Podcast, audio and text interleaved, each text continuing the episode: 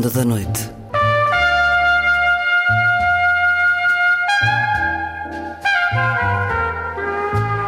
Com Luís Caetano.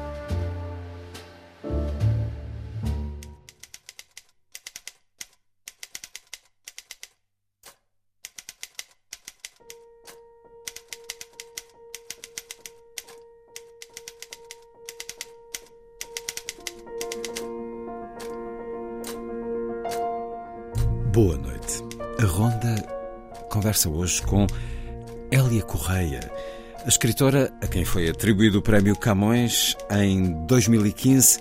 Uma conversa a partir dos contos reunidos no livro Certas Raízes, agora publicado pela Relógio d'Água. Encontro tido nas correntes descritas da Póvoa de Varzim, mas o encontro terminou há poucas horas no Instituto Cervantes em Lisboa, onde acontece sempre a última mesa. Uma conversa com Hélia Correia, em que, tal como nesta 25 edição das Correntes Descritas, se vai falar de literatura e liberdade.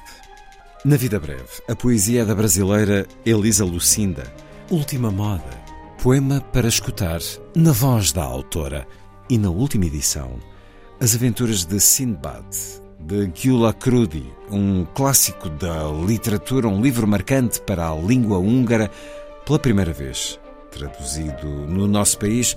Sobre ele vou conversar com os editores da Iprimatur. Vai ser assim a ronda.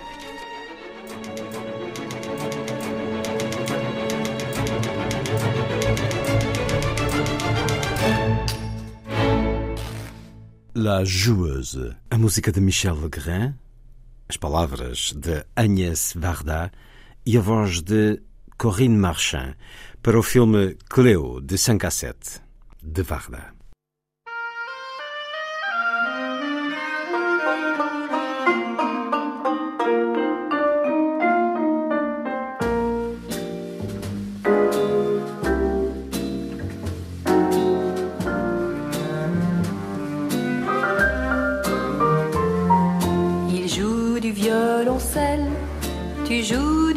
Droit. Et moi, et moi, je joue de la prunelle. J'en joue, c'est fou, de la prunelle. Tu joues sur ton piano des noires et des blanches. Et moi, et moi, moi, moi, je joue des hanches. J'en joue, c'est fou, des hanches corps anglais. Toi tu joues du banjo. Et moi, et moi, moi, je joue contre joue. J'en joue, c'est fou. De la joue, il joue à qui perd gagne. Tu joues au plus fortiche. Et moi, et moi, moi, je m'en fous, je triche. Je m'en fiche c'est fou, je triche.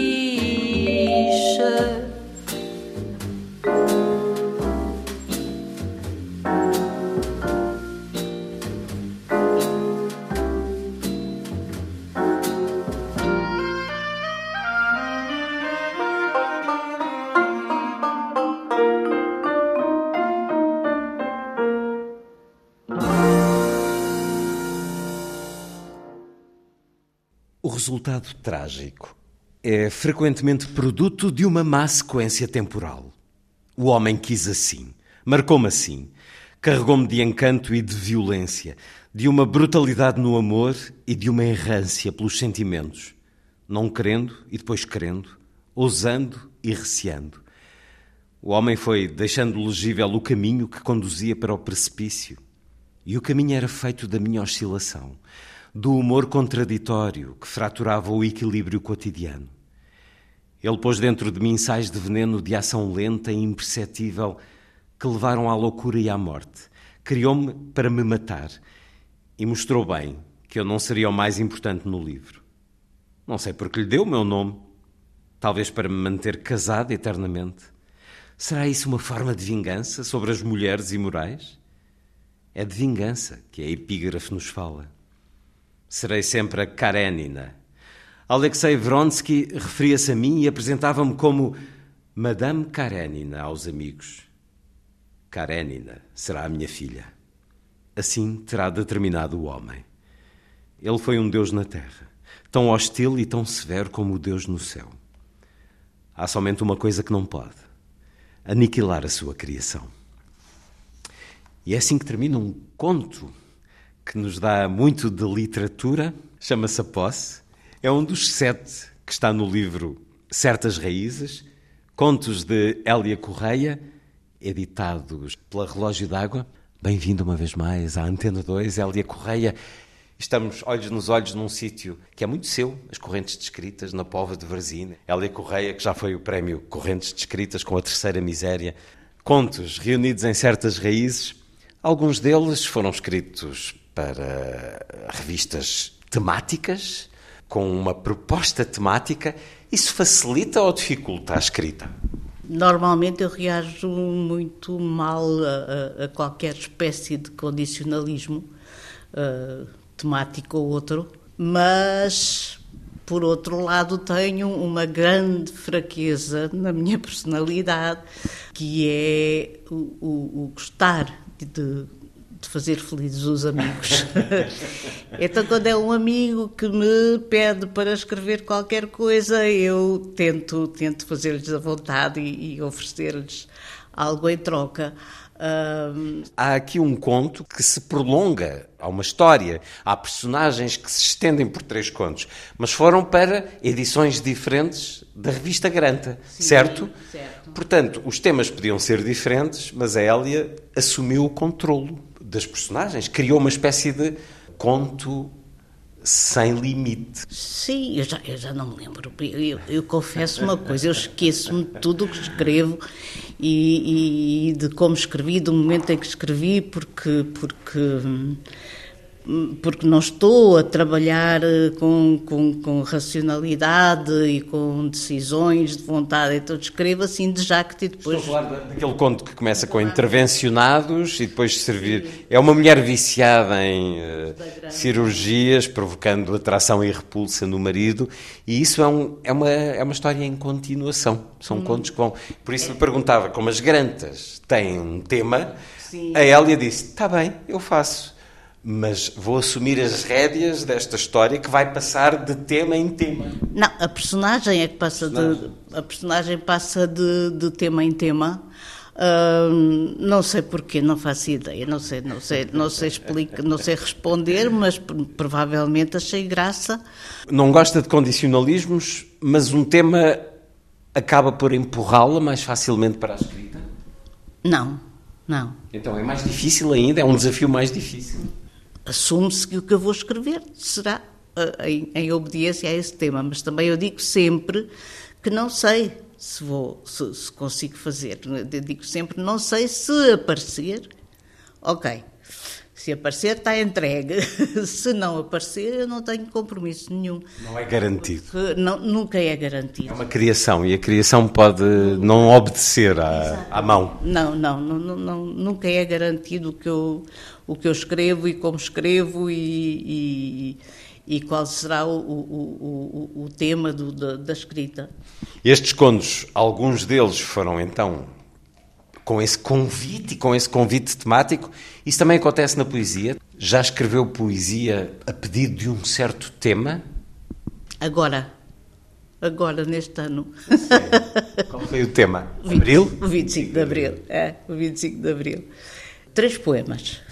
Três poemas? Sobre, sobre o 25 Onde é que a vamos ler? Ai, eu não sei explicar. Não sei. Eu, eu, não, nunca, eu nunca vejo bem as coisas que me pedem. Pronto, pedem-me um poema e eu, eu respondo com um poema. Sei que não faço ideia nenhuma do grande leão. Tem lá qualquer iniciativa que, para a qual eu contribuí. Não, não me pergunto o que é, que eu não sei. Não há poesia sua já eu, eu lembro-me, tenho um poema sobre o 25 de Abril, uma, uma, uma, celebração do 25 de Abril já antiga. Mas pediram-lhe originais. Lembro-me porque foi depois dito por amigos, foi cantado, e lembro-me disso só, só porque teve, saiu do livro, digamos, e, e, e fez-se recordar. Uh, pediram originais e, e, E aí, neste caso, foi um. Uh, uh, fiz, fiz questão, fiz questão de dizer que sim e de escrever uh, poemas, porque, porque, porque é, um, é um caso excepcional, é um caso de celebração absoluta, onde se me, se, se me chamam eu quero comparecer, não é? é? Como é que foi o seu 25 de Abril? Onde é que estava? Ah, isso agora são coisas muito pessoais. Estava em Lisboa, pronto. Como é que soube? Ah, como toda a gente soube, pela rádio, claro. Viva a rádio! Viva a rádio, exatamente. Também diz que é o dia mais feliz da sua vida? Uh, eu tenho tantos dias felizes. O mais? Não, é o, não sei se é o mais. É um dia muito feliz. É um dia muito, muito feliz. Uh, e que transcende a vida, transcende os episódios da vida, não é? É outra coisa, é outra coisa. Nestas correntes descritas, todas as mesas tinham por proposta temática um verso de uma canção de Abril, no seu caso, Hélia Correia, e um verso em branco à espera de futuro este futuro em que devíamos estar com uma celebração muito presente e muito disponível de, dos ideais do 25 de Abril, acha que não vamos estar assim tão felizes a celebrar o 25 de Abril? Acha que o futuro vai ser abusivo sobre estes ideais? Eh, eu creio que quem quiser ler a realidade com, com, com coragem sem se autoiludir, uh, tem essa percepção de que, de que o futuro não se augura uh, jubiloso, esta espécie de estado quase de perfeição do regime político está muito ameaçado e muito e muito posto em causa. Um poema que eu tenho que chama Distração fala exatamente do facto de que andamos todos muito distraídos muito entretidos, muito, muito entretidos com a nossa própria uh, perfeição, com a nossa bondade, com a, com a, beleza das coisas e não vimos e não, não quisemos ver o que se uh, desenhava à nossa volta, o cerco que se começava a, a, a organizar. Conseguiríamos impedi-lo de alguma forma? Ou há aqui uma convergência de fatores que não dependem de nós, porque há uma vaga global, uma fórmula que vai conquistando adeptos, porque há uma fúria, uma raiva que precisa de encontrar alguém que aglutine tudo isso. Vamos conseguir derrotar isto ou o mundo vai passar por um mau bocado, o país incluído? Há duas maneiras de responder. Uma é demagógica, que é dizer não, isto vamos, vamos conseguir, vamos conseguir unidos, aquela coisa, aquele, aquele slogan que eu sempre detestei do povo unido jamais será vencido, que eu achei sempre que foi de mau agouro porque era porque vinha do Chile onde as coisas não tinham corrido nada bem. E se estivermos assim tão tão convencidos da nossa capacidade de resposta, creio que mais uma vez estamos a a não querer ver a realidade, estamos a iludir. E, e, e creio que o grande mal da política destes anos foi o mal da incapacidade de ver, da incapacidade de olhar para o real. Vivemos em função dos nossos ideais, das nossas projeções uh, ideológicas sobre o real e não olhamos para o real real, os problemas reais mais cotidianos. Os problemas reais, os problemas verdadeiros problemas que estavam, digamos, que a, a fermentar, estavam, estavam a, a, a, borbulhar debaixo dos nossos pés. E nós não. Espera que alguém se aproveitasse disso. Absolutamente. E desse uma linguagem a isso. Porque isso não tinha linguagem. O que é mais desesperante. Uma linguagem e uma resposta provavelmente falsa. Absolutamente falsa, mas é a única. Não falo só de Portugal, falo, falo uh, da Europa, uh, que, que, é o que eu conheço melhor, e provavelmente dos Estados Unidos também. Embora os Estados Unidos seja uma realidade completamente diferente uh, da, da, da europeia. Sabe que eu não conduzo, não tenho carro, por respeito pela vida uh, humana e animal. Porque, e natural? e natural, porque seria desastre absoluto. Ah. E, e então eu ando muito em transportes públicos e um, tenho muita experiência do real em que nós, os da bolha, os da bolha cultural, os da bolha ética, os da bolha política também, não tocamos. E um, esse fervilhar, esse mal-estar, essa violência, essa perturbação do cotidiano é muito visível quando se entra num comboio, por exemplo, da linha de Sintra, que serve, que serve uh, Cacém, Rio de Moro, aquela, aquelas zonas, um, e, e, e vê-se que ali não há uh, paz, ali não há felicidade e ali não há uh, comprazimento no facto de ser um cidadão uh, com capacidade eleitoral, com, com segurança uh, na saúde, etc. Não há, não há. E tudo isso foi ignorado. Foi, foi tudo isso, o ensino, o mal-estar das escolas, sobretudo das periferias, porque tenho sempre a sensação de que as pessoas viram só o seu pequeno território, o seu bairro. Uh, as suas, uh, as suas, uh, os seus pequenos paraísos. Será certamente possível fazer melhor, mas nunca será perfeito. Não há modelos perfeitos, não há sociedades perfeitas. Haverá sempre quem se aproveite do espaço que sobra, da imperfeição que existe? Não, uma coisa perfeita devia ser um, um, um tédio completo, é? perfeito, perfeito não, mas perfeito, perfeito é, é, é, é extremamente uh, aborrecido e nada estimulante para o pensamento. Uh, eu, eu É que tende a valorizar-se o que não é bom, o que não está bem feito, e esquece que há uma boa percentagem que serve o cidadão pode-se esperar 10 horas numas urgências e isso não, não está correto, não é bom, mas a pessoa é atendida. E pode-se ter um professor que falta, ou porque não foi colocado, ou porque está de baixa, e há fórmulas burocráticas para o substituir, mas há, os outros professores estão lá. Eu não quero falar pontualmente dessas falhas. Por exemplo, na escola não é a falta dos professores, é a violência. É a violência que é residente na escola.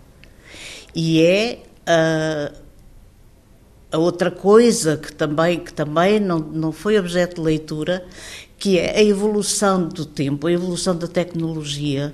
E repare uma coisa, nas escolas, por exemplo, se nós olharmos para um modelo de escola, de sala de aula, do século XVI, uh, é muito semelhante à nossa sala de aula. Não houve a mínima evolução e continua a ser aquela relação naquela sala em que as pessoas estão quietas a ouvir o professor, que está também muito aborrecido porque percebe que os miúdos não, não estão nada interessados no saber que ele quer transmitir. Não se olha hum, hum, com frontalidade para uma situação, dizer não, isto hoje não pode ser assim. Esta escola é falhada, esta escola está condenada a falhar. Porque a realidade de hoje, a realidade da informação, a dinâmica eh, entre, entre, entre os jovens, eh, precisa de outro modo de interlocução. Há um fosso absoluto entre, por exemplo, a escola e a vida real dos alunos. E isso cria hum, uma, uma tremenda eh, incompreensão de parte a parte. E a incompreensão vai gerando rejeição e vai gerando mais violência. Uh... E é a escola o caldo essencial onde tudo começa, onde tanto se forma na educação, na cultura, na cidadania. Mais um pouco de um dos contos da Hélia Correia, agora reunidos em Certas Raízes, a edição Relógio d'Água. É um conto muito curioso. Tem por título Servindo o Chá. Leio aqui este excerto. Porém, aquela era Jane Fonda. E Jane Fonda parecia uma pessoa de confiança. Jane tivera os molares arrancados para escavar uma ossatura trágica no seu rosto redondo de menina. Pintaram-lhe o cabelo de louro cinza. Mas o ressentimento contra o pai, o justo e belo e inalcançável Henry, tornara-a receptiva a teorias. Deixou rapidamente o figurino, evitando a calvície que, por força de tanta oxidação, obrigara Marilyn a usar peruca no seu último filme. Jane fez parte do trio das mulheres mais belas do universo todas elas parceiras sexuais de Roger Vadim, mas ninguém sabe hoje em dia quem ele foi. Sabemos bem quem foi Alfred Hitchcock. É certo, disse Jane, mas exercemos um enorme poder. Em cada cérebro do Ocidente havia a marca dos nossos tacões altos. A Deneuve, repara, nunca teve uma boa cintura, nem bons joelhos. Mas a perversão salvou-a. Aqueles filmes sobre a perversão. Agora olham para ela e não a veem vem a atormentada dentro dela. Tu vês alguém dentro de mim? Um certo deste conto onde se diz a certa altura a volúpia do mundo não se acha no sexo, mas no poder. Qual é o poder do mundo, na sua opinião, Elia Correia? Qual é verdadeiramente o poder? É um fantasma é escondido, é oculto, é um. Tem um nome ou não? Tem uma identificação, uma característica? Não, creio que não. Isso faz parte da nossa desorientação de hoje. É que não sabemos exatamente onde está, nem o que é, uh, nem que armas tem, nem como se chama. Há de ser, com certeza, movido pelo dinheiro, provocado e tendo como resultado o, o, o dinheiro, não é? É algo de, de muito oculto, de muito.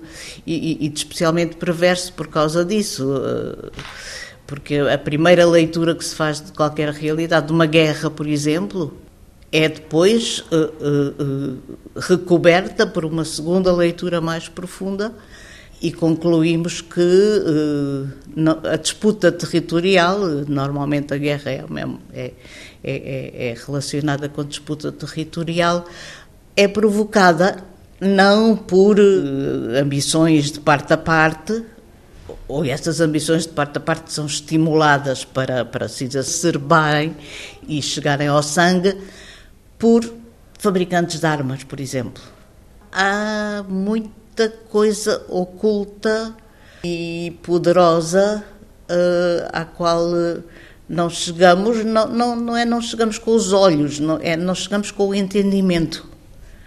Uh... Mas por vezes a poesia é uma boa forma de tentar lá chegar, de tentar destapar esses poderes, a terceira miséria, diria eu, enquanto leitor, é um livro seu que procura destapar não só os poderes, como as desgraças do mundo, os abismos do mundo.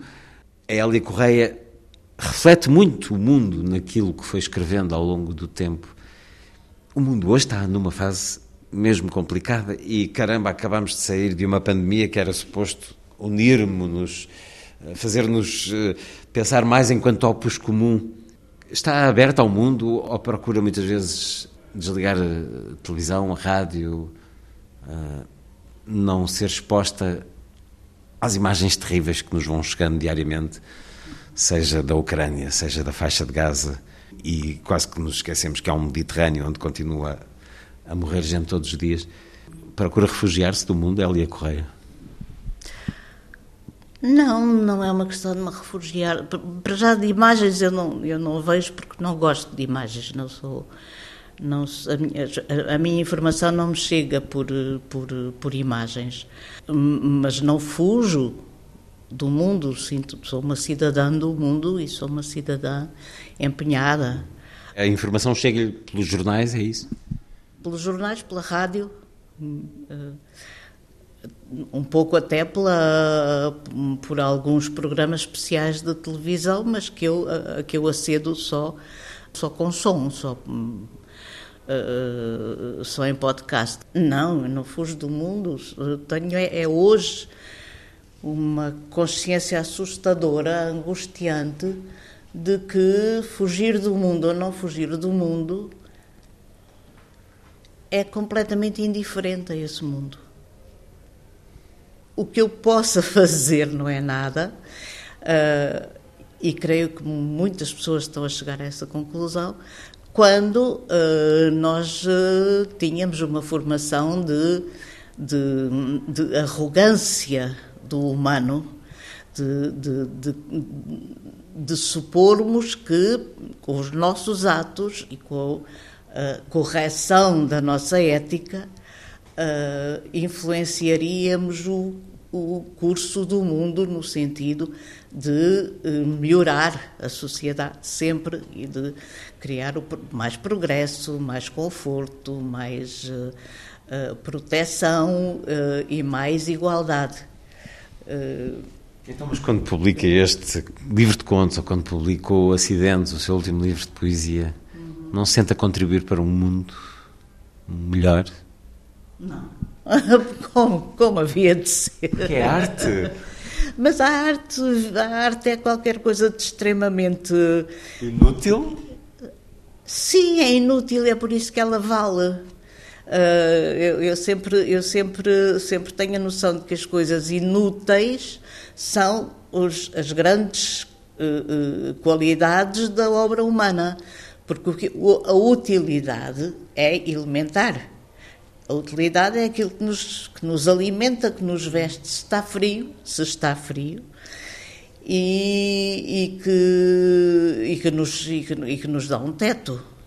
Essas são as coisas úteis. O resto, tudo o resto é inútil porque não tem utilidade prática. A sua questão em que vale a poesia em, em tempos de indigência, a sua, a sua formulação que há alguns anos colocou, mas uh, aquilo que alimenta a sensibilidade, o espírito, a cultura, o sentido crítico, a comoção, a emoção, isso não é também alimento de construção e de ação no mundo? Um ou outro livro terão tido influência uh, na configuração de, de, certos movimentos de libertação, de, de, e ainda há bocadinho estava a ouvir falar da, do, da famosa cabana do pai Tomás, que uh, sensibilizou pessoas para, para, para a questão da. Exatamente. Um, agora, do modo geral, não. Do modo geral, um, um livro é um é, é um objeto de comprazimento, de comprazimento imediato. De quem escreve ou de quem lê? De quem escreve, comprazimento pelo menos no, no, no na, na, sua, na sua ilusória capacidade de ser Deus, de ser Criador absoluto, não é? De provocar algo em alguém. Elia Correia escreve um livro que muitas pessoas vão passar algumas horas a ler. Essas vidas vão ser marcadas por aquilo que fez e aquilo que escreve vai ter uma ação na sua forma de sentir o mundo. Vai. Oh, vai agora, isso é, isso é, isso é. Não sente que tem um poder, Ai, Correia? Não sinto nada, não tenho poder absolutamente nenhum. não tenho poder absolutamente nenhum. Só se eu fosse um, um orador de um parlamento do, do, do século XIX, com aquela gente que, que, que, tinha grandes rasgos oratórios e que conseguia, uh, uh, que conseguia imprimir, imprimir com as suas palavras uh, uma ação, isso seria outra coisa. Agora, um, um, livro é um livro. Escrito por alguém a quem eu hoje assisti a uma intervenção pública perante 500 pessoas que a aplaudiram. A verdade é que mostrou essa capacidade que acabou de referir perante um auditório no Cine Teatro Garreta da Póvoa de Varzim. A sua intervenção movimentou o público que a escutou. Mas uh, também, mas não, é, não foi uma intervenção literária, foi uma intervenção de pensamento político. É, é outra coisa, não é? Não é uma ficção. Mas é costuma é um dizer há política em tudo, ou vai-me dizer que não há política nestes contos? Hum, há política em tudo, mas não há, uh, não há mobiliza, capacidade de mobilização. nem Deus me livre, nem Como eu é que medimos isso? nem eu quero. Como é que mede o impacto? Houve pessoas que foram falar consigo durante estas correntes, certamente. Houve pessoas que lhe levaram livros. Houve pessoas que lhe disseram obrigado, gosto muito de si, gosto muito dos seus livros. Isso não é um poder? Isso não é uma ação? Eu vou confessar uma coisa muito poucas pessoas chegaram até mim porque eu estou sempre escondida. Eu não ia dizer isso para não revelar a sua intimidade cotidiana. Porque que eu venho e tenho muito amor, muita ternura por estas por estes encontros, mas não aguento uh, uh, o convívio intenso com tantas pessoas. Eu não, não, não, não aguento sequer o barulho de uma de uma multidão e, e, e, portanto, como eu costumo dizer, eu sou a gata das correntes. E gata no sentido de, de bem, eu sou comparo-me sempre, acho que sou mais gata que pessoa, mas no sentido de me assustar e fugir quando quando mais de cinco pessoas aparecem. E portanto eu passo a vida a fugir nas correntes, não não estou assim uh, exposta a, a, ao contacto. Uh... Bem sei, mas também bem sei os leitores e os admiradores que têm e do barulho do mar, gosta? Deste mar revoltoso da Pova? Gosto. Não, não está o suficiente. Eu, não, eu, está. não, não, eu vinha muito entusiasmada a pensar que ia haver ondas enormes e, e temporais hum, daqueles de que eu gosto mesmo. Gosta do mar revoltoso? Gosto muito de temporais furiosos e não e, e afinal isto foi muito docinho. não sei, não concordo muito consigo, já, já levei com um vento bem forte em algumas corridas. Hélia Correia, é noite alta, já as correntes descritas acabaram na Pova de Varzim, já há várias horas, já passa da meia-noite e eu não vou cansar mais. Vou-lhe agradecer em nome, em meu nome e dos ouvintes da Antena 2, que é sempre um privilégio para todos nós podermos tê-la nesta antena. Certas raízes, contos de Hélia Correia reunidos em livro, uma vez mais uma capa belíssima com a assinatura de John William Waterhouse, mas a escolha de Carlos Vasconcelos, Study for Lamia, uma belíssima capa. Elia Correia, muito obrigado por ter estado na Antena 2. Obrigada.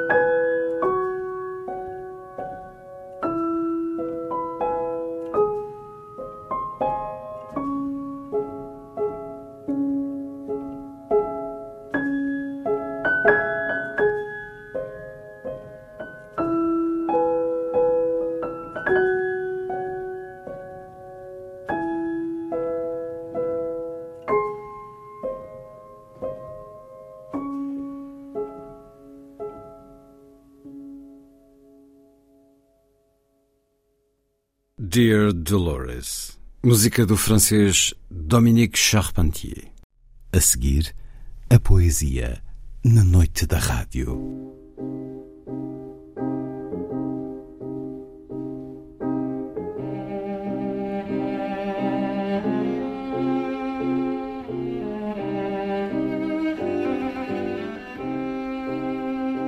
A vida breve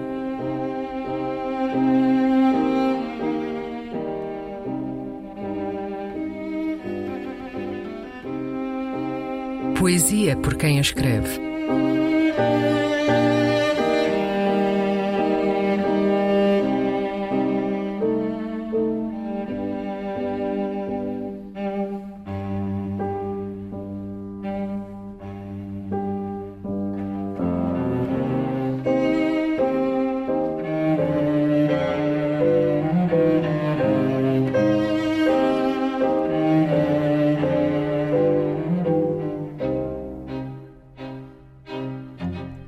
Última moda. Poema da brasileira Elisa Lucinda.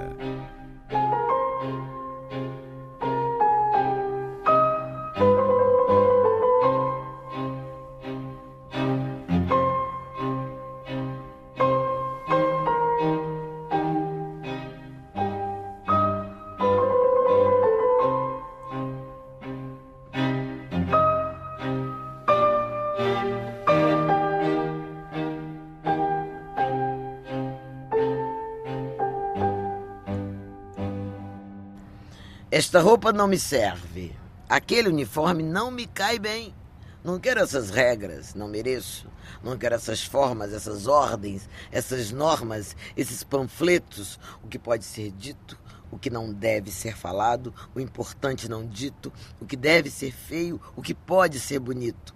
Algemas nas correntes estéticas não me interessam. Não quero esses boletos, essas etiquetas, esses preços, esses compromissos. Não tenho código de barras, não tenho marcas, comportamento. Não caibo nestas caixas, nessas definições, nessas prateleiras. Quero andar na vida, sendo a vida para mim o que é para o índio a natureza. Assim vou, pedalando solta, na estrada do Rio da Beleza, nos mares da liberdade alcançada, essa grandeza. E em tal grandeza meu corpo flutua, nos mares doces e nas difíceis águas da vida crua, minha alegria prossegue, continua, despida de armas e de medos Sou mais bonita nua.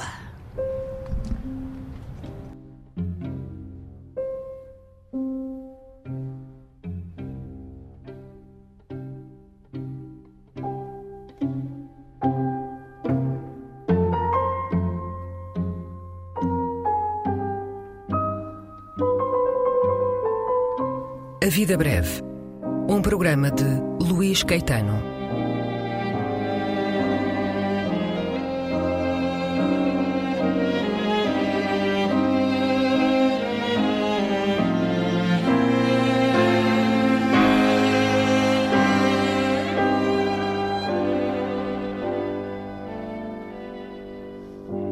Recolha das leituras feita pelo autor do programa, junto dos poetas e também no arquivo da rádio e em edições discográficas.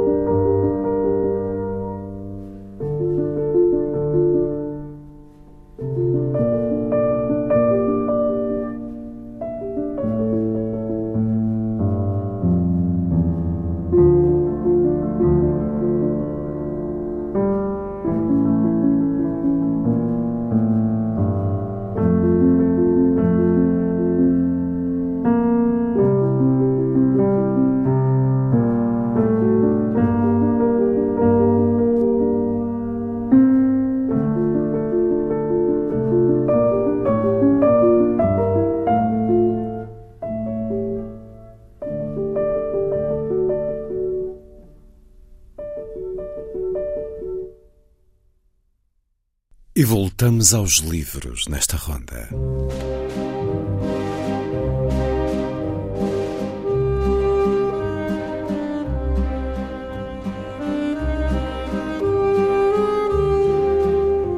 Última edição.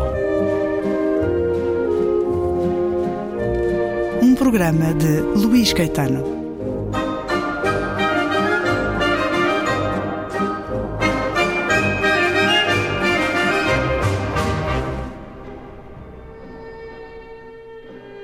Simbad, Simbad, chamou a voz certa noite.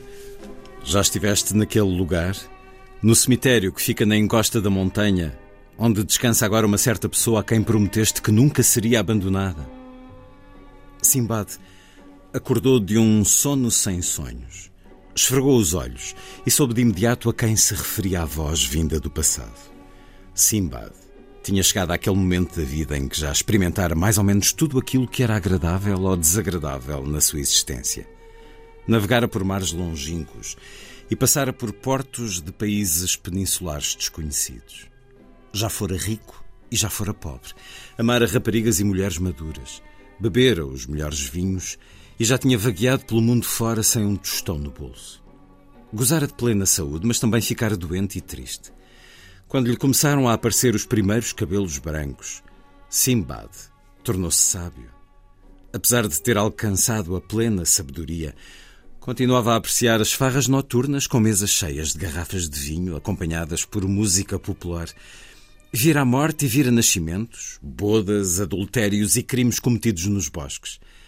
Uma vez até chorou lágrimas genuínas por uma questão de dinheiro, mas não deixou de ajudar os pobres em segredo rezar numa pequena igreja abandonada e planeara matar por malícia o seu inimigo. Fora honesto, franco e valente como um cavaleiro da Idade Média. Às vezes despertava como uma serpente quando se dedicava a decifrar sonhos ébrios na manhã seguinte. Tinha amigos. Uns eram senhores poderosos e arrogantes, outros falsificavam dinheiro e fugiam da justiça. Uma vez raptara mulheres Outras desempenharam o papel de pai de família sentado em sua casa. Às vezes andava à bulha com os comerciantes, mas no dia seguinte mostrava-se cobarde.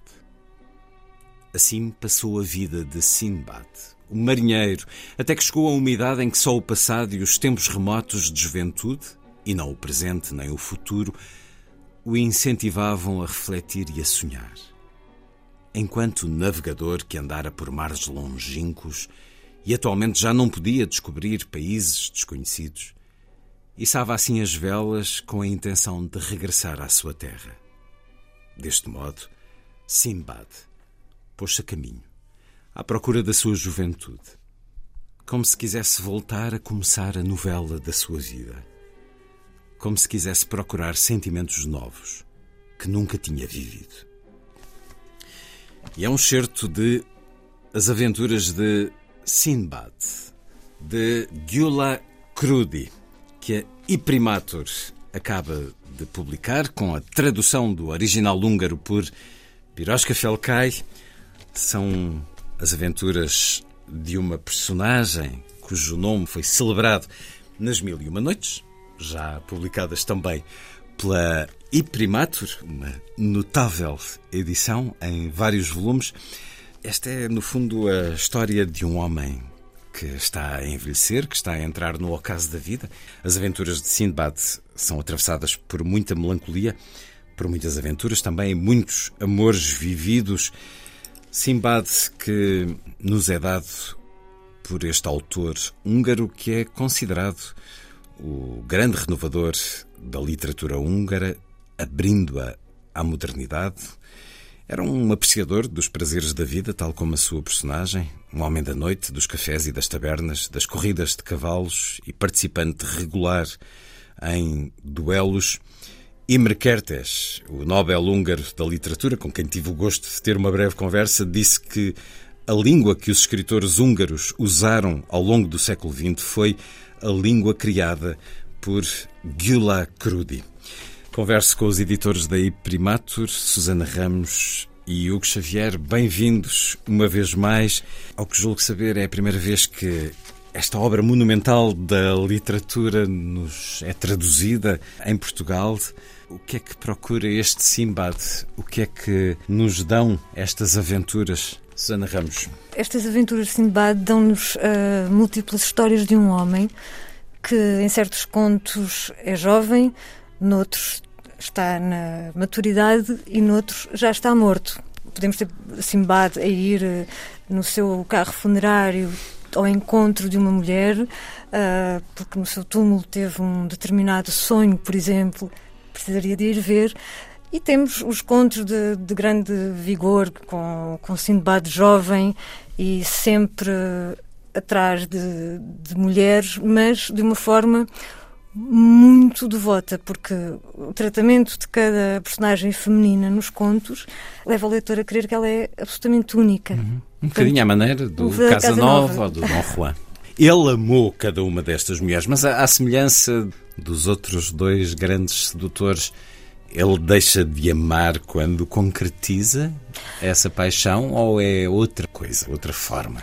É outra coisa, porque não nós lemos uh, nas entrelinhas que esses amores, aliás, os personagens podem voltar em contos mais tarde, portanto, ele não se esquece por hum. completo. E há sempre uma, uma evocação de, de mulheres de uns contos para os outros, hum. personagens que vão, vão passando, uh, que estavam com ele na juventude, mas estão também com ele na maturidade.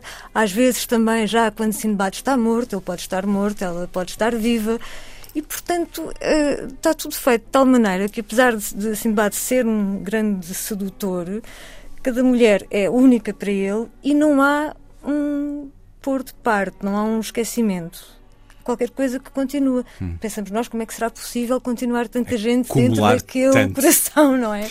Tanto naquele desejo, naquele amor. Este é o Simbad das Mil e Uma Noites, mas envelhecido, retomando muitas vezes a memória da juventude, mas que já não procura tesouros. Enfim, alguns de vez em quando, mas uh, o amor. Esta questão da personagem das Mil e Uma Noites, Hugo Xavier, uh, Crudi, uh, Gula Crudi, leu As Mil e Uma Noites em criança sendo que Simbad é aquela personagem que é acrescentada pelo francês eh, Antoine Galland, Antoine Galland no século XVIII, eh, que dá forma às Mil e Uma Noites, recolhendo uh, outras histórias para acrescentar noites às Mil e Uma, que nunca chegam exatamente a ser Mil e Uma. Ora, Gula Crudi leu As Mil e Uma Noites em criança, adotou uh, Simbad para nome da sua personagem aventureira, de alguma maneira é ele próprio, o autor. No fundo, é aquilo que todos nós fazemos em criança e, desejavelmente, ao longo da vida, é adotar personagens e brincarmos com elas, sermos um pouco como elas.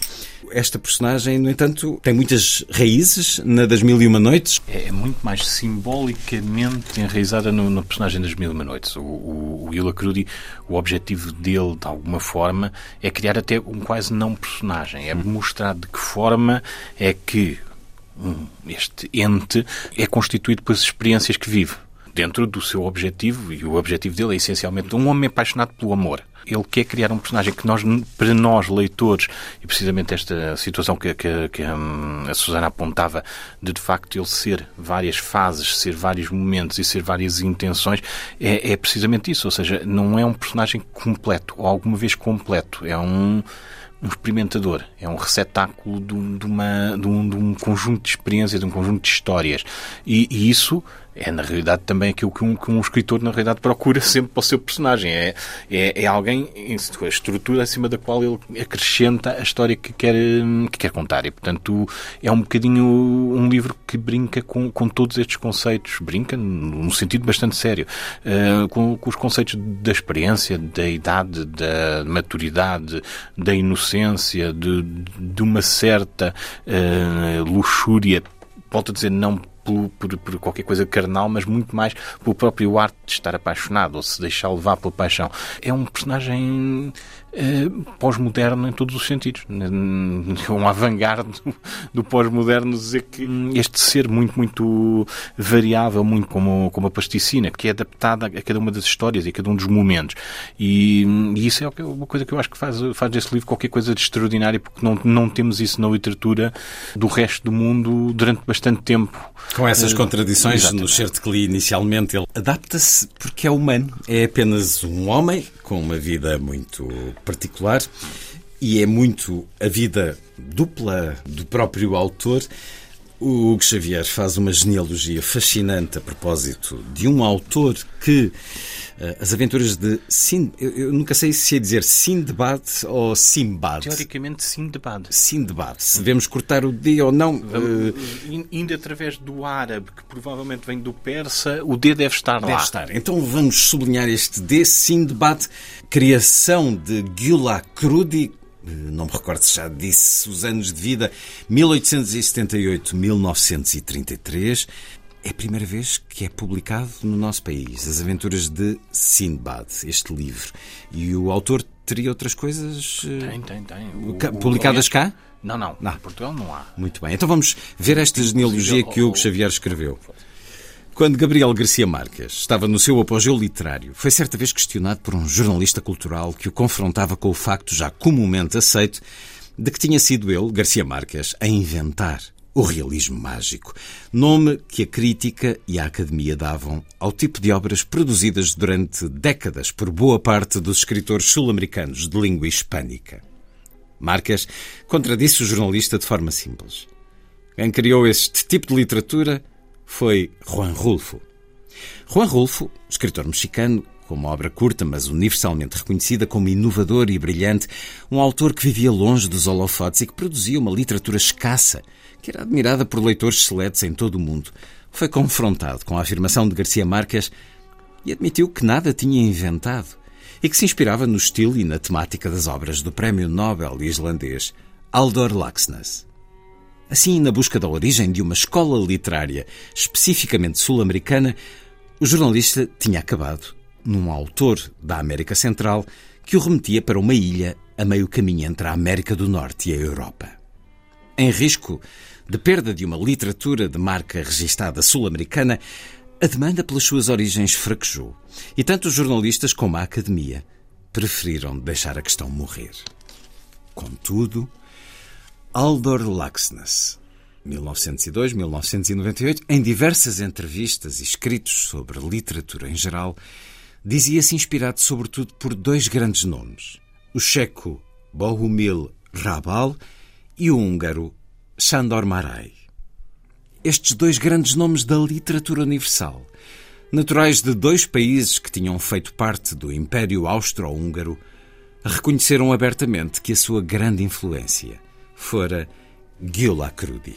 É uma notável síntese genealógica literária, Hugo Xavier, esta que nos propõe, e também com essa afirmação de Imre Kertész, que referia há pouco, de que todos os uh, escritores húngaros usaram ao longo do século XX a língua criada por Crudi. É claro que tudo isto é muito grandiloquente, mas há sempre um sentido de dívida e de gratidão quando se refere desta forma eh, uma, uma gênese, uma origem, uma inspiração. Vou contar uma história que é muito engraçada e que vai acabar aqui na RTP. Há muitos, muitos anos que eu queria publicar este livro porque tinha lido uma pequena antologia de alguns destes textos em inglês, que tinha sido na University, Central European University Press andava sempre à procura de um tradutor e a maior parte dos meus tradutores de húngaro, que eu, aqueles que eu conhecia, diziam não, não traduz, é muito, é muito complicado, crudo é muito, muito complicado.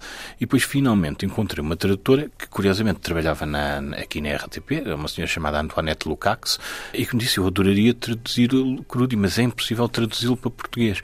Eu dou-lhe um exemplo, como num, num dos contos, está a ver este conto, este primeiro parágrafo aqui, com três linhas, tem 17 advérbios e um verbo tudo mais deduz-se a partir daqui. uh, é um notável trabalho da tradução, realmente. Uh, que desafio, que extraordinário. Nosso privilégio de poder ter esta edição. O que Xavier eh, refere depois também neste prólogo. Casos eh, praticamente desconhecidos de escritores do Império Austro-Húngaro que influenciaram autores de outros países, eh, Sim, bem não, mais conhecidos não. países, bem mais conhecidos autores. Ou seja, estamos a falar de uma região e de, um, e de uma época em que muita coisa se perdeu, entretanto. Não, perde-se muito. Isso, isso é, acontece em toda dizer, a história. É a primeira vez que nós temos isto em, em Portugal. Sim, sim, só, só, isso é extraordinário. Sim, mas, mas, mas isto é, é, tem a ver com, com uma geopolítica da literatura, uma geoliteratura, se quisermos chamar assim, Sim para a qual não temos, não temos um mapa. E, hum, é um bocadinho como durante anos termos dito ah, o Marco Polo foi o primeiro contacto do Ocidente com o Oriente.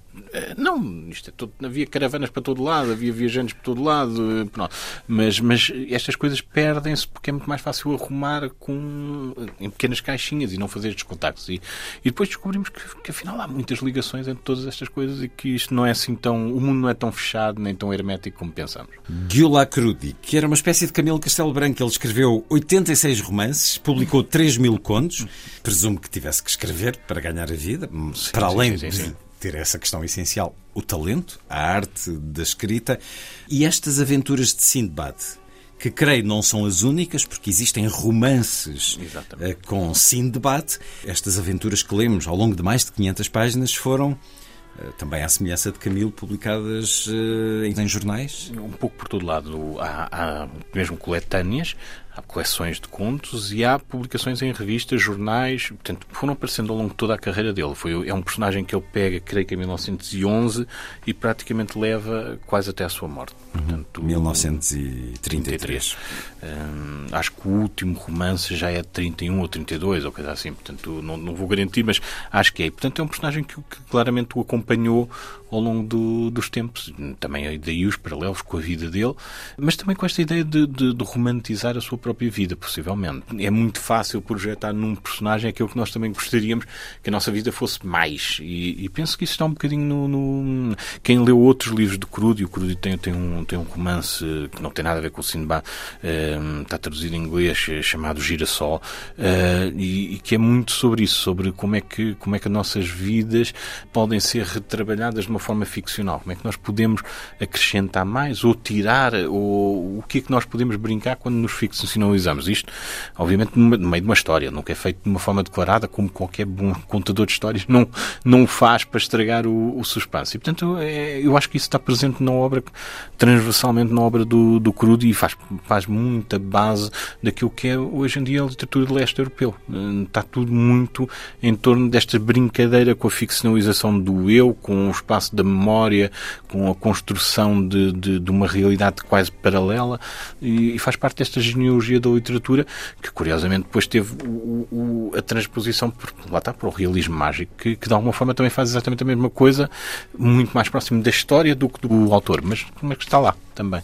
Essa vida extra, essa vida maior que é possível os criadores construírem, acaba por ser também o privilégio do leitor, uh, seguindo depois nestes livros que vamos lendo. E como este livro está cheio de vidas, são viagens marcadas por uma fantasia desconcertante, vozes que surgem do nada, quadros onde as coisas se mexem. Simbad vai à procura dos seus amores vividos, encontrando, por exemplo, uma pasteleira que ele julga que é a sua antiga amada, mas na realidade é a filha da amada, que provavelmente será a filha dele.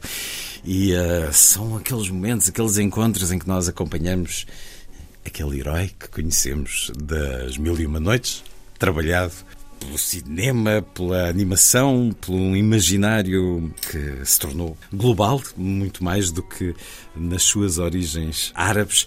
Um Simbad que podemos agora acompanhar com este notável trabalho de uh, Pirosca Felcai uh, e a proposta dos editores uh, Hugo Xavier, Susana Ramos uh, e Primatur, que continua a dar-nos grande literatura que não tínhamos ainda oportunidade de ler na língua portuguesa ou em Portugal ler aqui mais um pouco a terminar esta monumental saga em diferentes momentos deste homem cuja vida foi marcada pelas aventuras e pelo amor.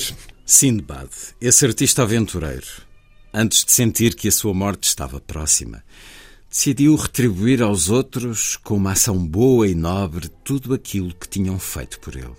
Assim, planeou criar uma nova enciclopédia mais uma, além de tantas inúteis que já existiam, com o objetivo de instruir os jovens, ainda ignorantes nos assuntos amorosos, e os velhos, que já os tinham esquecido, relativamente àquelas coisas que os apaixonados deveriam saber. A edição de uma enciclopédia é um trabalho muito sério, mesmo quando se trata de disparates científicos. Pode-se imaginar a tarefa hercúlea que Sindbad empreendeu quando tentou compilar numa enciclopédia os temas relativos à maior ciência do mundo, o amor. Sindbad teve de ir mais longe do que Cristóvão Colombo, pois o amor também se encontra em continentes onde este grande viajante nunca tinha posto os pés. Por exemplo, em certas tribos, pisar os pés dos outros debaixo da mesa é um sinal de amor, em vez de se admitir abertamente os sentimentos. Sindbad teve de vaguear por províncias desconhecidas, disfarçado como Armin Vamberi, para trazer notícias de pessoas que, quando amam, mantêm a boca fechada. Preferem manusear as mãos e os braços, completamente exaltados, como se quisessem conhecer a disposição dos seus semelhantes com os dedos para usar anéis, com os pulsos para fazer tricô ou empunhar espadas, com os cotovelos para se apoiarem ou mesmo com as axilas que servem para segurar termómetros. Passou por cidades em que as pessoas, para se protegerem contra a epidemia de amor, olham umas para as outras apenas ao longe, mesmo nas igrejas, onde as mulheres e os homens se sentam à distância. Até no teatro, olham uns para os outros, mesmo que a atriz e o comediante sejam pagos para garantir que todos dirigem o olhar para eles quando as luzes se apagam. Também nas estalagens, as pessoas que desejam amar e ser amadas observam-se mutuamente, embora esses sítios tenham sido construídos para servirem sopado de javali a qualquer indivíduo com fome. Sindbad deve ter registado na sua enciclopédia que esses olhos observadores, com o passar do tempo, e mais cedo ou mais tarde, começam a ficar tortos. É uma sorte que na maior parte das cidades já existam oftalmologistas a tentar curar o estrabismo. Seria muito mau se cada doença ocular fosse curada pelo remédio que o paciente ignorante gostaria, ou seja, por um beijo. E continua, é um, é um capítulo absolutamente delicioso este sobre a enciclopédia do amor que Sindbad decide escrever, as aventuras de Sindbad, de Gyula Krudi, tradução de Piroska Felkai, a edição e Primatur, livro que nos foi apresentado pelos editores Susana Ramos e Hugo Xavier.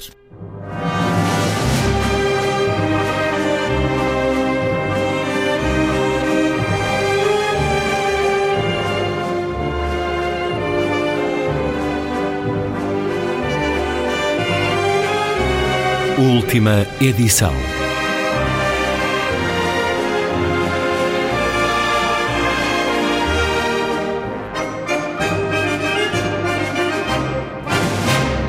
Está feita a ronda. Assim, obrigado por estar com a rádio. Boa noite.